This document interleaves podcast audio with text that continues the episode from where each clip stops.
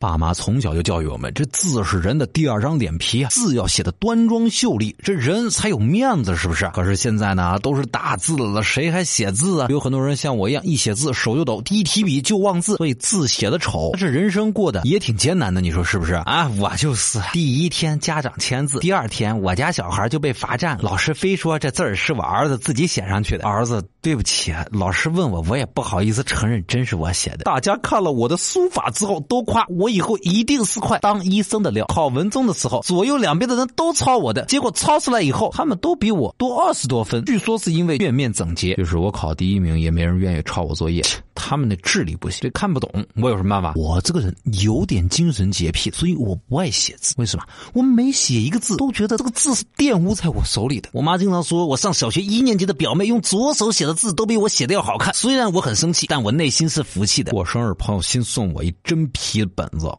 好几百呢。我这犹豫了半天啊，才下手写了我的名字。人家一想，这本子上写了我一个字，也算是废了。都说字如其人是吧？我就不服，字丑怎么了？后来。照了照镜子，算了，我忍了。以前我写的日记从来都不怕我爸妈偷看，我的手写文本是自带密码的，他们就算看得懂，那是他们的本事，有本事偷看啊，我允许。我真的很感谢计算机普及带来的无纸化办公。是的，我终于可以抬起头来干活了。从小我写的字就是丑，他们就说你字太难看了，你这样的人以后是不会有什么出息的。哼，我看他们说的对，这真没什么出息。不管我写在什么样的纸上，我都觉得我对不起这张纸，它生前的那棵树。小学开始我就学书法，学了四年，我还没放弃。老老师放弃你一会儿你身边的人有没有写字特别丑的呢？写字丑的人生到底是怎样的一种人生呢？跟我们分享一下你的恶劣字迹吧。找公众微信号找到小传说，或者在我们的音频下方直接留言，写的美或者写的丑的都可以来分享一下你的经验。写的最有意思的，我们会有奖品送给你的哦。嘿，